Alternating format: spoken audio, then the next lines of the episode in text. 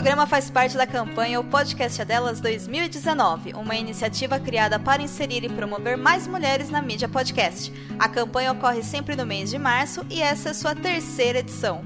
Para encontrar mais podcasts participantes, procure pela hashtag, hashtag o podcast é delas 2019 ou hashtag o podcast é delas nas mídias sociais e siga arroba o podcast é delas.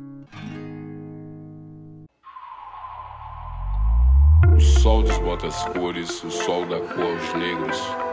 O sol bate nos cheiros, o sol faz se deslocarem as sombras. A chuva cai sobre os telhados, sobre as telhas e dá sentido às goteiras. A chuva faz viverem as poças e os negros recolhem as roupas. Sejam todos muito bem-vindos ao Contracorrente, aqui é o Bruno Prudente e o episódio de hoje é um episódio especial porque faz parte do podcast É Delas, é um movimento criado por mulheres para que mais mulheres ocupem os espaços dos podcasts, porque são espaços bastante masculinos ainda. A ideia é trazer mulheres para falar sobre os mais diversos assuntos, não só feminismo ou pautas mais fortes ligadas às mulheres, mas também sobre outros assuntos. Eu espero que vocês gostem, foi muito legal pra gente, mas antes eu gostaria de fazer alguns agradecimentos, deixar alguns recados. Primeiro eu quero agradecer o Deezer. O Deezer colocou o Contracorrente como destaque na seção Notícias e Política. Se vocês acessarem no Deezer a seção de podcasts, o Contracorrente está como destaque nessa sessão. Nós somos o podcast recomendado pelo Deezer.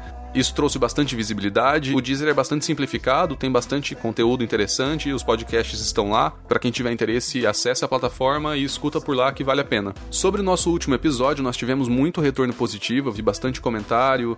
Foi um dos episódios até agora que eu tive mais comentários. E o que eu peço é que vocês que gostaram desse episódio indiquem para outras pessoas, porque podcast é uma coisa que tem gente que nunca ouviu falar, não sabe o que é, e tem muita gente procurando lugares para se informar e se manter atualizado. Então o podcast, além de ser uma opção legal para pessoa ouvir no trânsito, fazendo outras coisas, cozinhando, lavando louça, você consegue se atualizar, se divertindo e ouvindo conteúdo. Então recomende um podcast e, se possível, recomendem o Contracorrente. Gostaria também de lembrá-los que a gente tem um site, é o www.contracorrentepodcast.com.br. Todos os nossos episódios estão lá e lá vocês encontram os links, as informações dos nossos convidados. Então, para quem quiser se aprofundar ou quem quiser mais informações, acessem o nosso site. Também vale sempre deixar o recado de seguir a gente também nas mídias sociais. Agora nós estamos desbravando o Twitter. Para quem quiser seguir a gente no Twitter é contra corrente zero. Lá vocês conseguem acompanhar o que a gente está fazendo. A gente vai dando algumas dicas de quais serão os próximos episódios, pede algumas sugestões e interage com vocês por essas mídias. Um outro ponto que eu queria destacar é que a nossa convidada não mora na mesma cidade que eu, então a gente gravou é, em locais separados. Portanto, a qualidade do áudio não é a mesma qualidade de quando eu gravo sozinho ou com convidados na minha casa. Deu para corrigir o que dava para corrigir, deu para nivelar o que tinha que nivelar. A conversa tá incrível e vale pela questão técnica. Quero também agradecer o tempo da nossa convidada por ter vindo conversar com a gente e dizer que as portas do Contracorrente estão abertas. E chega de recado, vamos pro nosso episódio 10 especial, o podcast é delas.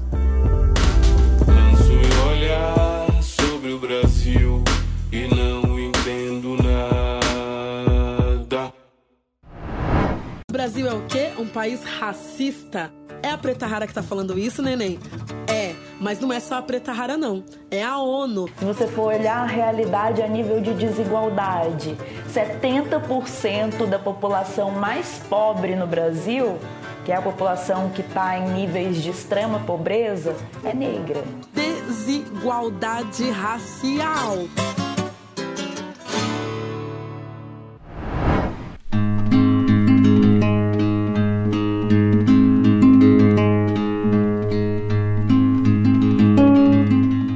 Muito obrigado por você ter aceito o convite primeiro, por vir conversar com a gente no Contracorrente. Queria começar contextualizando. Sou homem, cisgênero, sou branco, é, eu passo por um processo de desconstrução todos os dias. Então, fui criado numa casa que, apesar de ter me aberto um pouco o pensamento para outras questões, a gente, querendo ou não, vive numa sociedade bastante racista e bastante misógina. Então, é difícil a gente tem que ir aprendendo a se desconstruir aos poucos. E com relação à questão racial, é mais distante da minha realidade ainda. É alguma coisa que é meio impossível entender como é a realidade de uma pessoa negra num país como o nosso. Por isso, eu senti que eu precisava trazer algumas pessoas negras para falarem desse movimento, e especialmente uma mulher negra. Ainda mais em março, que é o mês das mulheres no podcast, no movimento Podcast é Delas. E aí, várias perguntas que eu vou fazer aqui, eu faço como perguntas minhas, e outras eu vou fazer no papel de tentar informar mesmo os ouvintes, enfim.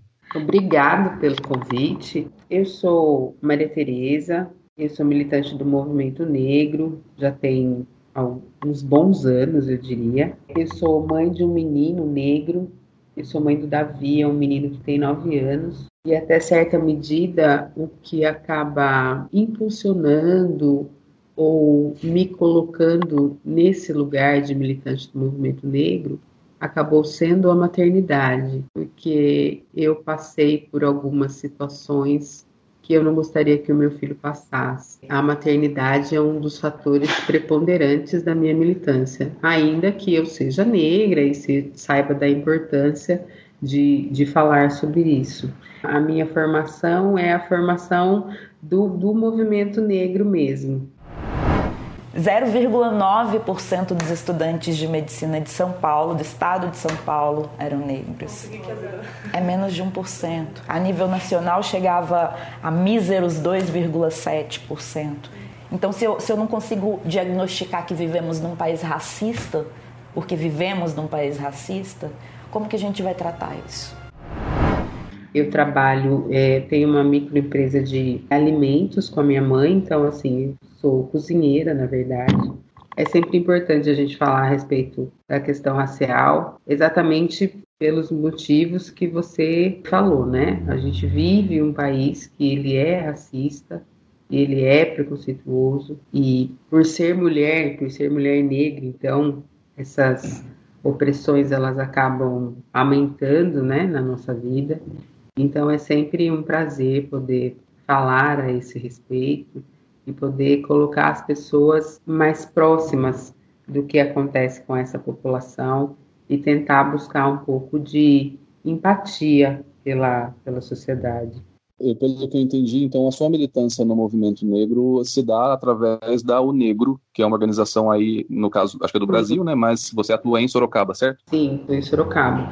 A O Negro é uma entidade nacional, ela atua em 20, quase todos os estados. Ela nasceu em Salvador, onde ela tem uma militância que é mais forte, mais organizada. E aí essa organização ela vem se desdobrando pelos outros estados para discutir a situação dos negros nos espaços de poder e em defesa da vida, a Universidade Federal do Maranhão recebe o 5 Congresso Nacional da União de Negros pela Igualdade, a UNEGRO. E para falar conosco, a gente conversa agora com Ângela Guimarães, diretora nacional da UNEGRO. Muito obrigada pela tua presença, Ângela. Primeiro, esclarece assim para a gente. A UNEGRO é de 1988, a legislação é de 89. A gente pode afirmar que a criminalização do racismo já pode ser reflexo dessa organização do movimento? Com certeza, né? Desde o final da década de 70, né, o movimento negro contemporâneo vem se reorganizando, ainda ali no bojo da luta contra a ditadura militar e por direitos civis e políticos para a população. Um dos temas que o movimento negro sempre pautou foi o reconhecimento da existência do racismo como um dos fatores que determinam as desigualdades sociais no Brasil. E houve uma mobilização muito intensa no bojo da Constituinte também, né, para que a gente conseguisse cravar a criminalização do racismo como um dos crimes né, inafiançáveis, né, passíveis de punição é, imediata, haja vista que ele era tão presente e ainda continua tão presente na realidade brasileira pelo que eu entendi, então, você, quando você virou mãe, né, do seu filho, você decidiu que você faria essa militância um pouco mais forte. E por que que você decidiu fazer parte da O Negro? Então, eu conheço o Negro há muitos anos já. E, na verdade, assim, eu sou militante do PCdoB há, há quase 20 anos, né? Uhum. E eu conheci o Negro através do PCdoB. Eu morei em Salvador muitos anos, eu morei 10 anos em Salvador. Conheci aqui em São Paulo, porque eu sou daqui de São Paulo, me mudei para Salvador e aí a minha militância não negro ela ficou ma maior lá em Salvador. Quando eu fui para Sorocaba, tinha um, um, grupo aqui em Sorocaba que já estava é, tratando a respeito da fundação da Unegro. E eu achei por bem integrar esse grupo, pela experiência que eu, que eu já trazia, né? No sentido de poder contribuir, de poder colaborar com esse grupo, E porque Sorocaba também é uma cidade menor, né, do que Salvador. Então, Salvador, uhum. negro, ele é organizado, ele tem força, ele tem força política, né? Aqui em Sorocaba não, aqui em Sorocaba é uma outra realidade. A realidade do Sudeste na questão dos movimentos sociais e principalmente da questão racial é muito diferente do que é no Nordeste. Uma cidade do interior é mais diferente ainda. Né? Então eu acho uhum. que podia ser bem legal me integrar aqui em Sorocaba e ao negro aqui em Sorocaba também. E para você, entrando mais um pouco nessa questão, o que, que significa ser uma mulher negra num país como o nosso? Nossa, significa resistência diária. É bem difícil ser uma mulher negra no nosso país. Se a gente for pensar em termos de representação, em termos de oportunidades de emprego, oportunidades de acesso à educação, acesso à saúde, não é uma tarefa fácil. Né? Ser mulher não é uma tarefa fácil. Ser mulher negra é difícil duas vezes. A trajetória de uma mulher negra é como se você tivesse que ser melhor o tempo todo? O tempo inteiro. Você se cobra eu, isso? Eu, eu percebo que eu sempre tenho que estar provando que eu sou merecedora dos lugares que eu ocupo por eu ser negra, por eu ser da periferia. Ah, mas é, você estudou, sempre eu tenho que estar provando você que eu tenho que ser é, tempo inteiro. Eu sinto muito essa pressão. Por eu ser também uma mulher sensual, porque parece que se a mulher é sensual, ela não pode falar de assuntos sérios. Total. Então, a gente vive muito é, essa hipocrisia no Brasil. Então, mas eu, eu aprendo a lidar com isso, Astrid, de uma forma muito positiva, porque é, a gente vai falar da raiva daqui a pouco, mas eu uso todas essas críticas como combustível para que eu possa mostrar para as pessoas que quem é pobre, quem é da periferia, quem não teve oportunidade de estudar, também pode vencer. Eu, eu tenho acho... uma pergunta. Oh, desculpa. Claro, vai. Você falando que sente essa pressão, é... você também sente essa mesma pressão, essa cobrança dos negros, das negras também? É, é, uma coisa que elas sentem é, e se espelham, né? Você deve ser um, um grande exemplo. É, você sente essa pressão delas também ou não? Também, ou é... também. A gente é muito pressionada e é por isso que é tão importante uma mulher negra que vence pessoas negras ocuparem todos os espaços. Uhum. Então, ter é, na Assembleia Legislativa, no esporte, na música, na ciência, é, Porque eu acho pessoas que pode negras ser em todos os lugares. Também, né, esses exemplos de mulheres negras fortes e tal, dizer que não, a gente pode é, chegar aqui, obviamente, vocês passam por uma. É, é, um caminho muito mais árduo, muito mais complicado. Mas quando está lá, ó, eu cheguei aqui, eu conquistei. Dá para a gente aliviar um pouco essa pressão, porque senão acho que fica muita pressão para cima dessas mas garotas jovens, Mas sabe, sabe por quê, Bela? Eu entendo bem essa pressão, porque a gente que é, hoje eu não sou mais uma pessoa que mora na periferia, mas eu tenho contato direto porque eu tenho projetos sociais no Jurunas. Uhum. E aí a gente sente essa pressão muito forte porque a gente é massacrado o tempo inteiro. A gente Com vê certeza. o jovem negro sendo massacrado, sendo morto, sendo tratado como menor porque ele escuta uma música diferente, porque ele se veste de uma forma diferente, ele não é o padrão de beleza da sociedade. Então, tem muito ódio, tem muito rancor e tem muita. tem uma dívida social. Sim. E aí, eu sou a favor de, gente, vamos perdoar essa dívida, vamos seguir em frente, vamos caminhar. Só que a gente não vê as coisas melhorando, é. sabe? E aí, eu, eu, entendo quando eu vejo uma pessoa, às vezes eu vejo pessoas negras que têm canal é, no YouTube e tal, com discurso de muita mágoa. Só que eu entendo essa mágoa. Claro. Eu não quis seguir esse caminho da mágoa. Mas eu quis seguir um caminho do amor. Elas podem mas eu entendo, é, porque é, é, é, você é massacrado desde o momento que você nasce. Uhum, porque você é preto, pobre da periferia, e você vê os seus amigos morrendo, e você vê o corpo morto estirado você na porta da sua casa. Você vê a desesperança nas comunidades. Olha, eu tenho, tenho um relato de uma mãe, de uma vítima, de uma chacina que aconteceu é, na rua da minha casa. Um carro prata chegou, matou todo mundo. Aí eu falei, bom, vamos fazer um acompanhamento com a mãe dessas vítimas, com um grupo de advogados, para ver o que, que a gente pode fazer para ajudar. Ela disse para mim, Gabi, eu não vou denunciar, porque a gente não é ninguém para essas pessoas. Nossa. Tipo, uma pessoa, ela não, se, ela não, se, sente no direito de buscar justiça. Ela, ela, ela se sente como ninguém, invisível. Então, a Marielle, é, volto a ressaltar, e, e quero ressaltar também é, a importância de pessoas públicas, artistas, pessoas públicas de um modo geral, se pronunciarem. Claro. Porque não dá mais para a gente ficar em cima do muro. Ninguém é obrigado a nada, mas é muito importante. É. Eu vim de uma geração que vi vários artistas sempre se pronunciando, sempre lutando contra a desigualdade. Então não dá mais é um desserviço. A gente não dá para ficar mais em cima do muro, é dentro desse buraco negro que o Brasil não, não está. Dá. E, e, como é que era tratada essa questão na sua casa? Eu fico pensando, assim, é, esse é um ponto que me chama sempre bastante atenção. O que que desperta essa empatia nas pessoas e o que que faz com que elas cresçam com essa consciência, enfim.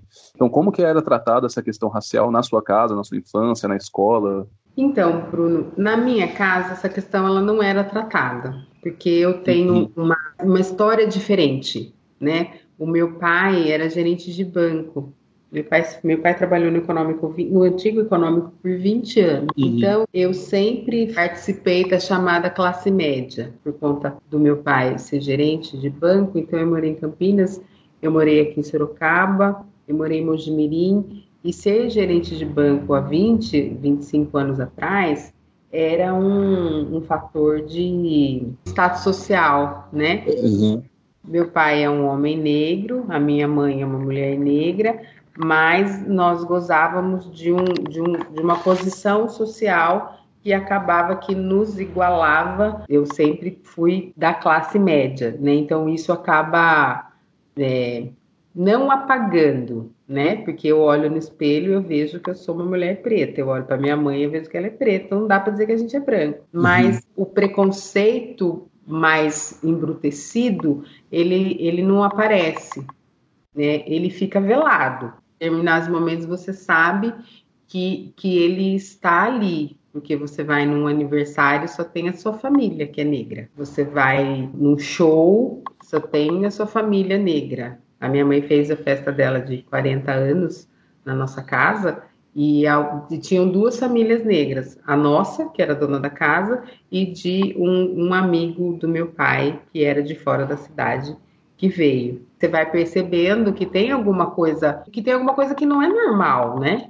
Eu estudei na PUC, eu fiz psicologia, eu fiz três anos de psicologia na PUC Campinas, então é, eu tenho uma a minha, a minha consciência racial, ela não é a partir da minha casa, ela é a partir das vivências que eu tenho fora de casa. Então, um pouco na universidade, e aí, depois que eu, eu, precisei sair da universidade, que eu precisei procurar emprego, né? E aí algumas pessoas uhum. falam assim, nossa, mas eu acho que você precisa fazer uma escova no cabelo, ou você precisa cortar o cabelo, né? Ou você precisa emagrecer um pouco, sabe? Assim, essas coisas que vão embranquecendo você para que você seja um pouco mais aceita. Eu estava ouvindo alguma palestra da Jamila Ribeiro e ela, acho que até comentava sobre isso, da questão do racismo ser um problema estrutural e, e silencioso, e que a, a, gente, branco, né, e a sociedade está organizada de uma maneira que a gente oprime nas coisas mais, assim, imperceptíveis e pequenas, né? Aí eu sei que é um assunto complicado e às vezes né, pode tocar você de alguma forma. Se você tem algum, alguns outros exemplos de situações ou de coisas que a população negra passa e que a branca não passa, esse tipo de coisa? Eu li um, um exemplo num, num, desses livros, não vou me lembrar exatamente qual é, mas eu, eu acho que é um livro da Djamila, que ela fala que um menino branco, se ele for alto e se ele for chamado de girafa no colégio, isso não vai impedir, não vai impedi-lo de ter um desenvolvimento saudável, né, da sua personalidade e das suas capacidades. O fato de ser chamado de girafa na escola não vai impedir que ele acesse, por exemplo, os bancos da universidade. O uhum. que não acontece com os meninos negros. Porque se você sistematicamente chamar um menino negro, ou de bombril, ou de macaco, ou de piche, ou as meninas negras, se você falar, ah, me dá um pedaço do seu cabelo para eu arear a panela na minha casa, e, e uhum. coisas desse tipo, isso vai, isso vai minando a autoestima dessas crianças né? E aí elas vão chegar nesse mercado de trabalho mais fragilizadas, né? Elas vão chegar nesse mercado de trabalho e nessa universidade mais fragilizadas. Primeiro porque elas não têm, elas não partem do mesmo ponto, né? Uhum. Meninos negros, meninas e meninas brancas, eles partem de pontos diferentes. E às vezes parece bobagem falar isso, mas há, há, há muitos anos atrás, nem tantos anos assim, você via nos, nos anúncios de emprego, né? Boa aparência. O que, que é boa aparência? A partir de que a gente está falando de boa aparência? A, a, boa aparência ela é, ela é dita a partir da branquitude, né?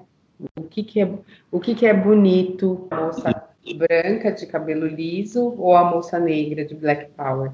Né? O que, que é o que, que combina mais com aquele ambiente? Então, o boa aparência ele está vinculado a isso, né? Ele está vinculado a uma aparência é, europeia, nórdica, e não às aparências é, negras, né? E isso é muito complicado. E, e é, uma coisa que eu tenho percebido é com o avanço dessas pautas, né, e do movimento negro, do movimento feminista, o movimento LGBT também, esses movimentos têm tentado ressignificar essas palavras que antes a gente usava como opressão e que a estrutura usava como uma forma de silenciar essas pessoas. E aí até uma palavra que você usou na nossa conversa é a palavra preta, né? Você é uma mulher preta. Então, o que que isso significa para você e como você enxerga essa questão de ressignificar as palavras? Eu acho extremamente importante, porque é a partir das palavras que a gente se comunica. Diz o que a gente pensa e, e as palavras elas, elas acabam nos caracterizando, né? Então, se você olhar no dicionário o que é negro, você vai ver que tudo que é de ruim é negro. Então, assim, é um dia negro, a situação tá preta, tudo que é relacionado à escuridão, né, ao que é ruim, está dentro do que é do que é negro.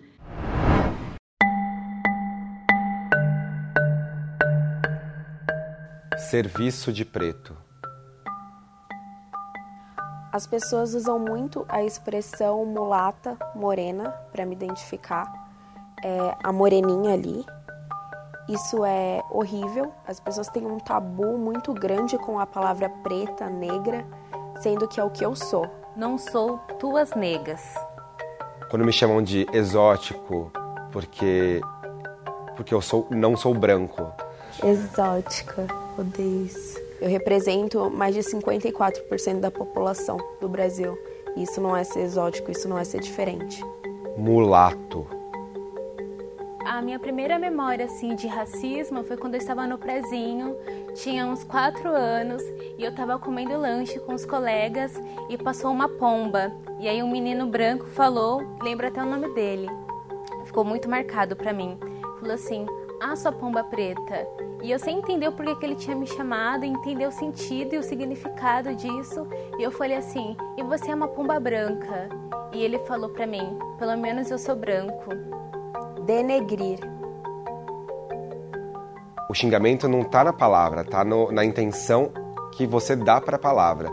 Cor do pecado. Passei por uma experiência que eu fui numa entrevista.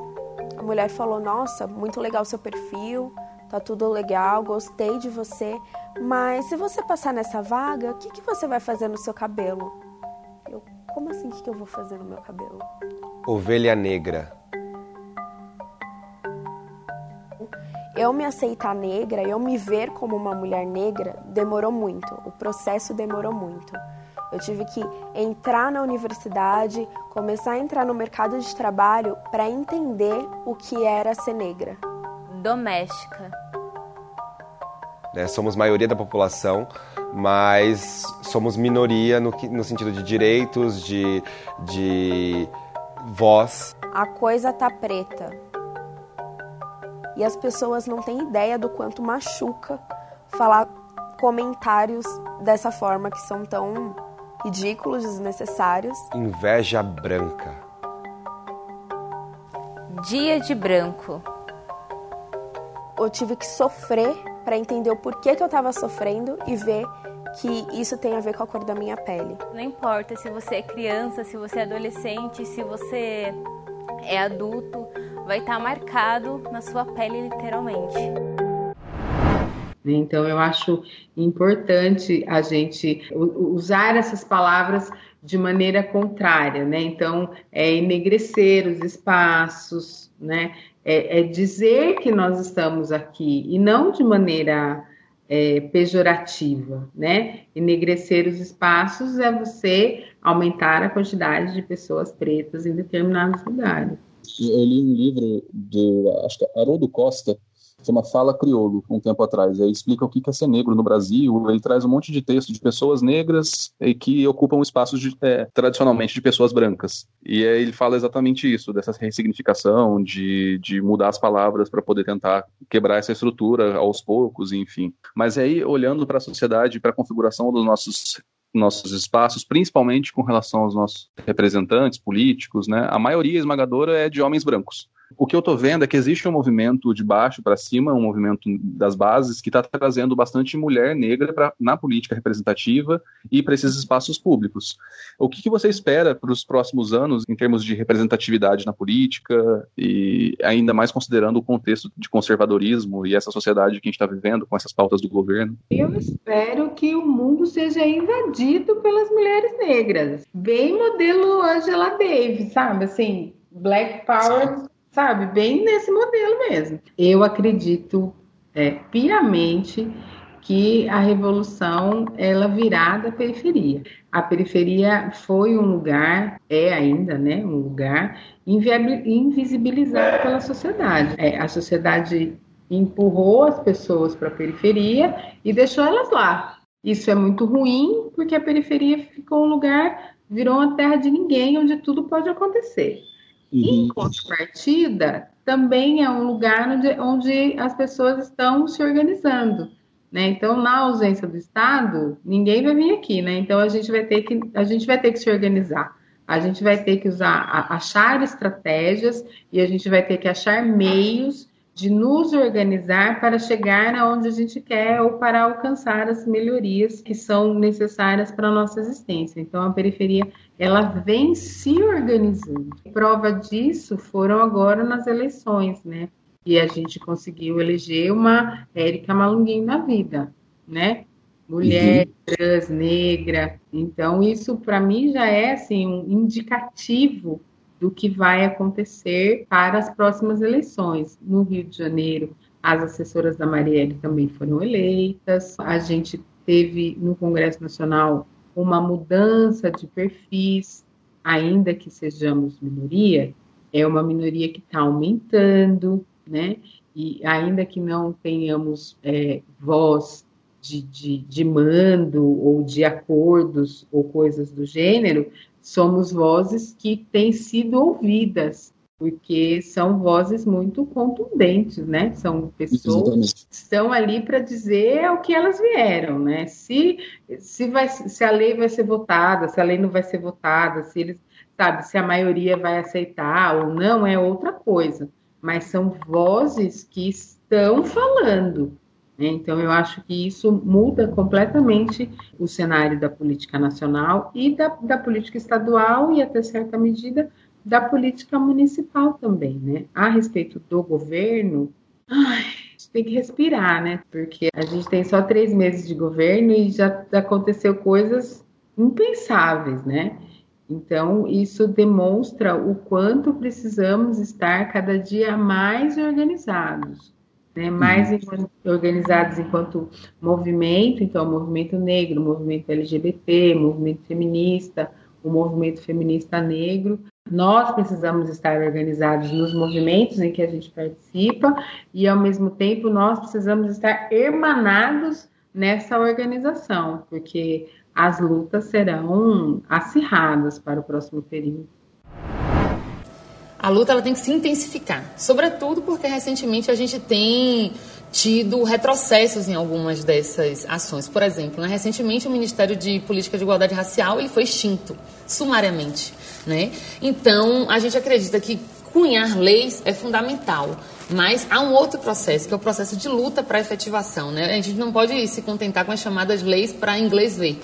Né? A lei precisa sair da letra morta e ir para a realidade. E a gente tem um Brasil né, de 53% de população negra, uma juventude negra cada vez mais empoderada e consciente, e uma consciência cidadã como um todo que reconhece o racismo como elemento que cria obstáculos e dificuldades para que essa, maior, essa maioria de população acesse os seus direitos plenamente O caso da Marielle, ele é claro que ele é um caso emblemático, né? Que nunca ninguém. Eu tenho a impressão que quem pensou tudo isso não tinha a menor noção no que esse caso iria se transformar. Porque se eles tivessem noção do que aconteceria, eu acho que eles não teriam ido às vias de fato. Então, ele é um caso emblemático. Mas mulheres como a Marielle, ou casos como este da Marielle, eles acontecem todos os dias. A gente uhum. teve anos atrás a Cláudia Rodrigues, se eu não estiver muito enganada, ela foi arrastada pelo camburão da polícia num, numa des, num dos morros, né, no Rio de Janeiro. A gente tem casos de meninos negros que morrem todos os dias, né, e assim, evidente é, é, na questão do genocídio da, da população negra. Então, as investigações para esses casos, elas não, elas não têm importância, Uhum. Né? Não são investigações que são levadas até o final, em que você acha quem atirou, que você acha os mandantes. Então, assim, existe uma sensação de impunidade para todos os casos que tratam de violência é, em relação aos assassinatos e às mortes das, da população negra. O caso da Marielle, ele não foge muito disso. O que acontece é que virou um caso internacional. Então, assim, todos os lugares do mundo estão cobrando o país a respeito de, de, de, prender quem atirou e agora da gente achar os mandantes do crime. As evidências têm mostrado, né, têm nos encaminhado para mandantes de alto poder político, financeiro, né? E Sim. isso é muito complicado, né? Como é que você vai como é que o Estado brasileiro vai tratar o caso da Marielle se chegarmos à conclusão que os mandantes desse crime são os mandatários do país? É, eu tenho a impressão que a gente ainda vai ter aí um, um longo caminho até que se desvende né, esse, esse assassinato. A sensação que fica para mim é a sensação da impunidade mesmo. Que o que difere a Marielle dos outros casos é que a Marielle era uma era uma pessoa política, era uma pessoa que era conhecida, que era uma uhum. pessoa que lutava por essas por essas minorias, né? Que encarnava, né, na sua pessoa a própria minoria, porque era mulher, porque era negra, porque era lésbica, porque era favelada, enfim, era oriunda de cursinhos populares e ascendeu, né, a, a um lugar de poder né? E uhum. sempre disse que aquele lugar era para favorecer, estar, estar naquele lugar era para favorecer os dela, Era para favorecer de onde ela veio. E ela, e ela sempre deixou isso muito claro, né? Então, assim, um, uma voz com esta potência, que é simplesmente silenciada, ela traz um, no mínimo, um, um mal-estar para o Estado uhum. brasileiro. Né? E o Estado brasileiro não sentiu esse mal-estar. Quem sentiu o mal-estar foi a população. A impressão que eu tenho é que o caso tomou essa proporção principalmente porque existe pressão nos movimentos feministas negros e porque já não é mais tolerado, principalmente uma mulher que é porta-voz de minorias e que lutou e que teve um mandato muito presente, né, assim, muito ativo, fez diversos projetos em pouco tempo. Então, são essas essas, essas, essa estrutura de opressão, né, essa estrutura. A primeira que saiu, que conseguiu se destacar e que foi defender os dela, é, foi silenciada. Então, é frustrante e ao mesmo tempo mostra a força da população, né? Sim, sim. A gente falar essa história da, da Marielle, porque é, a minha irmã ela faz psicanálise, ela está estudando, né, psicanálise, uhum. e ela fala uma coisa que é muito interessante que nós precisamos de 300 anos para ter um zumbi dos palmares. E aí, um zumbi e uma dandara enquanto elementos e instrumentos de transformação, ou de luta, ou de indicativo para outros caminhos. Depois de, de zumbi e de dandara, se a gente for pensar, assim, a grosso modo, a gente tem a Marielle. Então, é, para a gente perceber o quanto demora para que você consiga uhum. formar um líder negro dessa propositura, por exemplo. Totalmente. É, e aí, Maria, uma, um outro ponto que eu sempre me questiono como homem branco é como eu, um homem branco, extremamente privilegiado, é, faço parte de outras minorias, mas é, de qualquer forma a estrutura me favorece por, se, pelo simples fato de existir. E eu queria entender como eu conseguiria ajudar o movimento negro ou não atrapalhar o movimento que é de vocês, porque muitas vezes eu me questiono isso. Até que ponto eu consigo ajudar as pautas de cada uma das minorias ou Bruno, eu acho que você, enquanto organizador né, de, um, de um podcast já chama contracorrente, já é um indicativo de não atrapalhar, já é um indicativo de que eu estou aqui para somar com essa luta.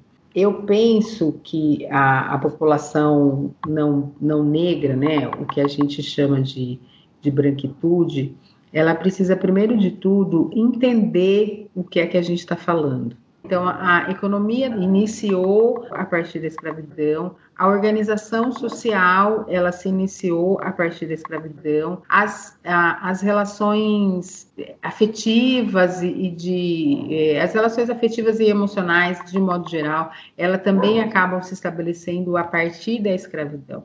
E isso faz toda a diferença na formação de um povo. Então, é, a gente precisa começar daí entender a, as consequências da escravidão na vida do povo brasileiro. E isso uhum. quer dizer é, esquecer o Casagrande Senzala, esquecer a cordialidade do povo brasileiro e partir de, de um outro princípio. A violência da escravidão, ela pautou a formação das nossas consciências. Então, a partir uhum. desse ponto, não dá para dizer que a gente não é um país racista, que a gente não é um país preconceituoso. Então, a partir do momento que a gente muda a visão, a gente muda esse entendimento da, da construção da sociedade brasileira, a gente começa a ter uma visão melhor do que nos atinge. Né? Então, a branquitude, primeiro de tudo, precisa entender o que foi a escravidão e a consequência da escravidão nas nossas vidas. E a partir daí, é que ela vai começar a entender como é que funcionou o privilégio. A branquitude uhum. precisa entender o que, que é privilégio. É, as pessoas acham que a, a gente diz que, é, que privilégio é ruim, que privilégio. né? E não é. Todo mundo uhum. quer ser privilegiado nessa vida. Então, todas as pessoas precisam ter o, os mesmos privilégios. Mas se elas não partem dos mesmos pontos, elas jamais serão privilegiadas da mesma maneira. Então, é entender que a branquitude parte da casa grande, a uhum. população negra parte da senzala. E isso faz toda a diferença. A branquitude vai partir de um 13 de maio que ela já estava estruturada. Ela vai partir de leis, inclusive de leis que vão fortalecer o seu lugar no mundo. Né? Ela vai partir de leis que vão favorecê-la, e aí uhum. a população negra parte de leis que não a favorecem. Né? Ela vai partir da lei livre. Qual é o sentido de você libertar um escravo, uma criança nascida a partir daquela data? Se a mãe é escrava, se o pai é escravo, se ela não tem família. Então, são essas coisas que a branquitude precisa começar a entender. E aí eu penso que quando você se coloca nesse lugar, olha, eu sou homem, eu sou branco, e eu em, em algum lugar em mim está me dizendo tenho que eu preciso ter uma outra consciência. Isso já é um, um, um ganho, né? De você uhum. entender e de você ter empatia, de você procurar estudar, de você procurar saber como é que você consegue é, colaborar com essa população, porque aí não é como eu consigo ajudar. Eu acho que a gente não precisa de ajuda, a gente precisa de empatia e a gente precisa de, de compreensão. Eu estava pensando, tem um amigo meu que é negro e que me falou rapidinho na semana passada sobre, ah, vamos falar sobre descolonização. E aí eu parei para pensar em, em quão complexo é essa ideia. Eu nunca tinha parado para pensar que a gente foi colonizado e isso fez a gente chegar nessa situação. Então a gente precisa repensar a, a possibilidade, né, e voltar para a gente se descolonizar e se desfazer disso tudo. É, é um ponto que me chama muita atenção no discurso dele. É, mas é exatamente isso mesmo. É a gente é, se livrar dessa herança colonial, né? Ah, porque a gente quer ser um país de primeiro mundo, né? A gente quer a erradicação da pobreza, a gente quer acesso à educação e à saúde para todo mundo, mas assim, como é que a gente vai chegar neste patamar se nós formos colônia? A gente quer ser um país de primeiro mundo, mas a gente teve toda uma construção de consciência, construção de sociedade é, baseada em outros conceitos. Então, se a gente pegar o país, os países de primeiro mundo, né, Suíça, Suécia, Islândia. Como é que essas pessoas foram. Qual foi a construção desse país? Como essa sociedade foi construída? Como eles têm conceitos tão diferentes, assim, de honestidade, por exemplo, de, de cargo público? Como é que eles chegaram neste patamar de, de consciência? Como é que, qual foi o caminho que eles percorreram? É, foi esse o caminho que a gente percorreu? Não, não foi. Então, uhum. descolonizar é nesse sentido, é a gente se libertar né, da, dessa alma colonial que a gente tem. Porque a gente tem alma colonial, né? A gente tem alma de senhorzinho. Todos temos alma de senhorzinho. Tem uma necessidade de mando, a gente tem uma necessidade de subjugação, a gente tem uma necessidade. Ah, mas como assim? Negros também têm essa necessidade? Tem também, porque se eles forem subjugados ah, por, por, toda uma existência, por que, que eles não, não vão reproduzir? Porque a gente também é uma sociedade que reproduz. Por que, que não vamos reproduzir? Na época uhum. da escravidão, negros tinham negros escravos. Por quê? Negro era moeda. Negro era dinheiro. Era igual você ter 100 reais na carteira, era você ter um negro escravo. Então, a gente, a gente precisa entender o que foi o processo de escravidão no nosso país, para que a gente consiga, inclusive, se descolonizar, para uhum. que a gente consiga, inclusive, se reconhecer, né, enquanto agentes dessa, dessa mudança, né? Eu acho que uma das iniciativas que é a própria O Negro de Sorocaba, que está propondo, né, que está fazendo um curso de formação e aí eu queria entender como é, como funciona, qual é o objetivo, qual é o público desse curso, enfim, se você puder falar e explicar para os ouvintes um pouco mais sobre o curso de formação da Unegro. O curso de formação da Unegro, ele foi pensado para o, o, um curso de formação militante. Por quê? Porque a gente não é todo mundo que vem do movimento negro, né? As pessoas elas gostam, elas entendem, elas veem importância, mas elas, na sua maioria aqui em Sorocaba, elas não vêm do movimento negro organizado, elas vêm de iniciativas né, é, individuais. Então, a gente pensou em, em formatar um curso com temas é, gerais, né? Então, sábado falou-se de do negro é, contemporâneo, na semana que vem um assunto mais, mais geral de contextualização né, do momento que a gente está. Na outra semana a gente vai falar a respeito das mulheres e das mulheres negras. E aí, no último final de semana, vai fazer um, um fechamento de, de atualização mais focado mesmo em política pública, no governo e nos desmontes dessa política pública e nas estratégias que a gente tem para é, se defender e, e, e para tentar algum tipo de, de permanência dos ganhos que a população negra já teve. Então, é nesse sentido, é no sentido de formação mesmo.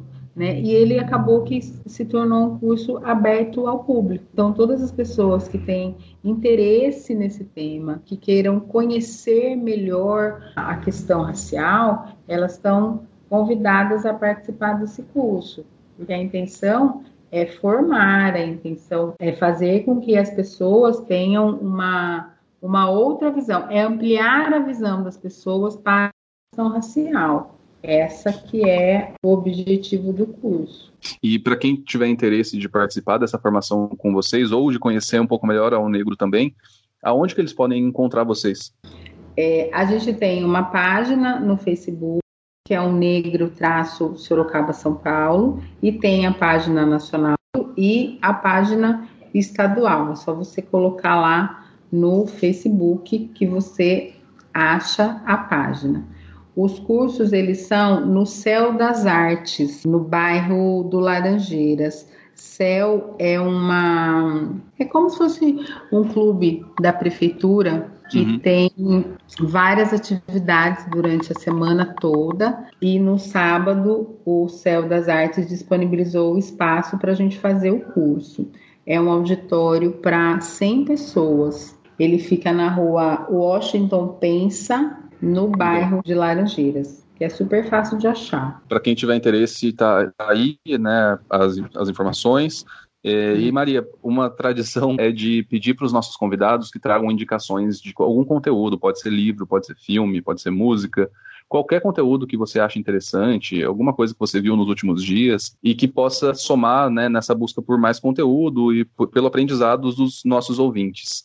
Não necessariamente precisa ser ligado ao que a gente está conversando, a ideia é só dar alguma dica de algum conteúdo legal para quem está escutando o nosso episódio. Olha, Angela Davis, Mulher, Raça e Classe, é um livro que fala bem a respeito dessa questão é, da escravidão e a maneira como isso reverbera né, na nossa vida e na nossa sociedade. Ela começa falando dos Estados Unidos, porque é a realidade dela, mas você, a gente consegue fazer um paralelo assim bem fácil com o que a gente vive no Brasil. É, Márcia Tiburi, Feminismos, e esse saiu o filme no Netflix, O Menino que Caçava o Vento. Se não tiver ah, eu comecei a assistir, mas eu não terminei, eu preciso terminar. É muito bom. É muito bom. Ele não fala assim propriamente de né, assim, do preconceito racial, não. Ele trata dessa desconstrução que a gente precisa fazer das nossas potencialidades, das nossas capacidades, como a gente pode chegar nos lugares desde que a gente tenha um mínimo de apoio. Então é um Sim. filme que é bem legal. Eu vou deixar aqui no link da postagem também para quem tiver interesse, já tem o link pro, tanto para o filme no Netflix quanto para os dois livros que a Maria indicou para gente. Maria, eu queria primeiro te agradecer pelo tempo que você gastou aqui conversando com a gente. É, eu espero que de alguma forma isso chegue em outras pessoas e que isso se multiplique para poder é, minimamente não atrapalhar nos avanços que a gente pretende ter, né? E para quem tiver interesse, procurem a página da O Negro e o curso de formação ainda está com inscrições abertas? As pessoas podem tá, participar? Tá, ainda está com inscrição aberta. Ah, deixa eu falar Maria, uma então, coisa, rapidinho. Por favor, o espaço é, é seu. eu, eu, e a minha irmã, a gente montou um projeto chamado Vozes Negras. É, a ideia é no próximo semestre a gente, a gente montar um canal no, no YouTube, mas é, esse primeiro semestre a gente fez uma página no Instagram e a gente tem postado semanalmente a temática racial, não só dessas discussões mais densas, mas de outras coisas, né? De, de artistas, de poesias e de músicas. Fica a dica, né, também da nossa página no Instagram, que é arroba vozes underline negras. Então, se vocês também tiverem interesse, eu acho importante ter canais abertos para essa discussão, para essa conversa. Né? Legal. Porque, na verdade, Legal. isso tem que deixar de ser uma discussão, tem que passar a ser uma conversa para que as pessoas possam entender e olhar para esse assunto com um pouco mais de empatia e menos. Ah, sei, as, as pessoas não gostam de falar sobre isso, né? Porque é um assunto é. que é, é doloroso, porque vai mexer com muitas coisas, então a gente precisa ir também desmistificando esse assunto para que ele possa Total. ficar confortável para todo mundo. A gente não sabe se você é branco ou negro, mas o que dá para afirmar é que esse fato define a sua vida.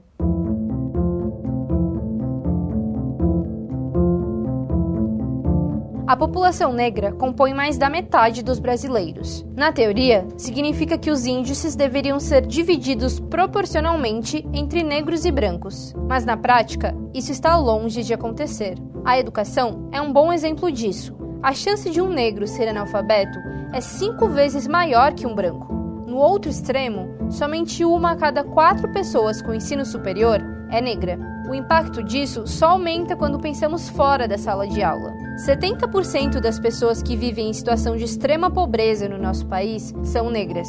Pessoas com pele mais clara representam 80% dos brasileiros mais ricos. Isso tudo se reflete diretamente na qualidade de vida. Enquanto 70% dos brancos possuem uma máquina de lavar em casa, mais da metade dos domicílios chefiados por uma pessoa negra não tem o eletrodoméstico. O mesmo vale para a internet. Mais de 50% dos negros não possuem nenhum tipo de acesso à rede. Essa proporção também aparece em quesitos ainda mais essenciais para a vida humana. Quase 40% dos negros que vivem em áreas urbanas não possuem esgoto encanado e 70% das pessoas que dependem do SUS são negras. A cor da sua pele também determina o seu tempo de vida. Em 10 anos, os homicídios de mulheres brancas caíram, enquanto que de negras aumentaram. E a morte não é só feminina. Somando os gêneros, a cada 12 minutos, uma pessoa negra é assassinada no Brasil. Também são os negros que mais morrem em operações policiais e ocupam a maior parte da população carcerária brasileira. Pode ser difícil para a comunidade negra mudar isso por dentro, porque ela quase não é representada nem no judiciário, nem no legislativo, muito menos no executivo. Essa defasagem não é de hoje. Historicamente, o Brasil é ultrapassado em representatividade racial. Ele foi o último país ocidental a abolir a escravidão. O Brasil é um país racista, e quem está dizendo isso não é a gente, é a ONU. E esse problema envolve tanto as esferas políticas que já citamos, como nosso dia a dia. Precisamos debater o assunto e denunciar os preconceitos. Afinal, nossa vida não pode ser definida por apenas um conjunto de linhas.